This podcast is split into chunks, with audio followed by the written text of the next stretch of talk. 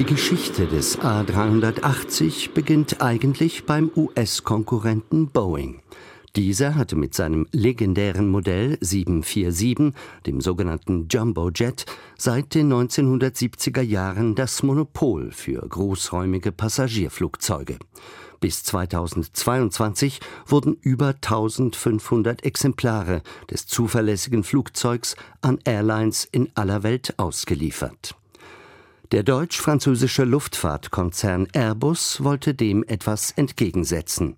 Man ging davon aus, dass der Langstreckenflugverkehr in Zukunft in erster Linie über große Drehkreuzflughäfen und von dort weiter über Kurzstrecken abgewickelt würde. Im Jahr 2000, als die ersten Kaufabsichtserklärungen vorlagen, wurde mit der Konstruktion des noch streng geheimen Projekts begonnen. Auf zwei durchgehenden Passagierdecks bot das Flugzeug Platz für bis zu 850 Passagiere und sollte außerdem weniger Kerosin verbrauchen als der Jumbojet, der maximal 660 Reisende aufnehmen konnte. Am 18. Januar 2005 war es schließlich soweit. Im französischen Toulouse wurde das erste Exemplar des A380 der Weltöffentlichkeit vorgestellt. The world's biggest passenger airliner, the super jumbo Airbus A380, was rolled out for the first time in France today. Le plus grand avion commercial de tous les temps. Double decker of the air.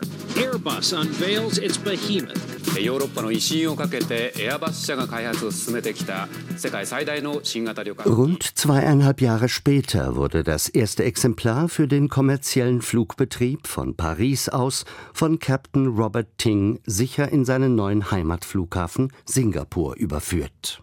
Hey, good evening, ladies and gentlemen. I am speaking to you from the flight deck of the world's first A380.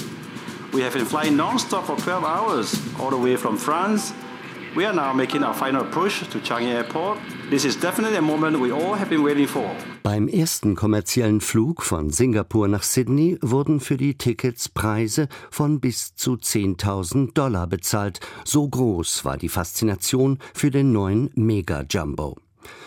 Für Airbus jedoch war das Projekt von Anfang an eine Katastrophe. Es begann mit Verzögerungen und dadurch ständig steigenden Entwicklungs- und Produktionskosten, die das Unternehmen zwangen, tausende Stellen zu streichen. Die Flugzeuge wurden zwar zu Stückpreisen von bis zu einer halben Milliarde US-Dollar verkauft, dennoch schrieb Airbus damit rote Zahlen. Bei den Fluggästen dagegen war der A380 wegen des großzügigen Raumangebots, seiner Geräuscharmut und seiner Zuverlässigkeit beliebt. Das endgültige Aus brachten schließlich die Veränderungen im kommerziellen Flugverkehr. 2011 stellte Boeing den zweistrahligen 787 Dreamliner vor. Dieser war kleiner und effizienter und konnte auch Langstrecken von Sekundärflughäfen aus nonstop wirtschaftlich bedienen, was die Bedeutung der Drehkreuze reduzierte.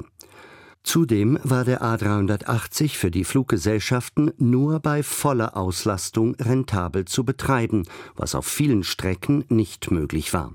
Als Airbus bester Kunde Emirates 2019 eine Bestellung von 39 Maschinen stornierte, kündigte das Unternehmen an, die Produktion einzustellen. Emirates erhielt zwei Jahre später das letzte Exemplar eines A380. Insgesamt wurden von dem Flugzeug nur gerade 250 Stück gebaut. Mehr als das Doppelte wäre nötig gewesen, um nur schon die Entwicklungskosten wieder hereinzuholen. Der Airbus A380 ist damit keine Erfolgsgeschichte. Wie zuvor etwa die Concorde bleibt er eine Anekdote in der Geschichte der kommerziellen Zivilluftfahrt.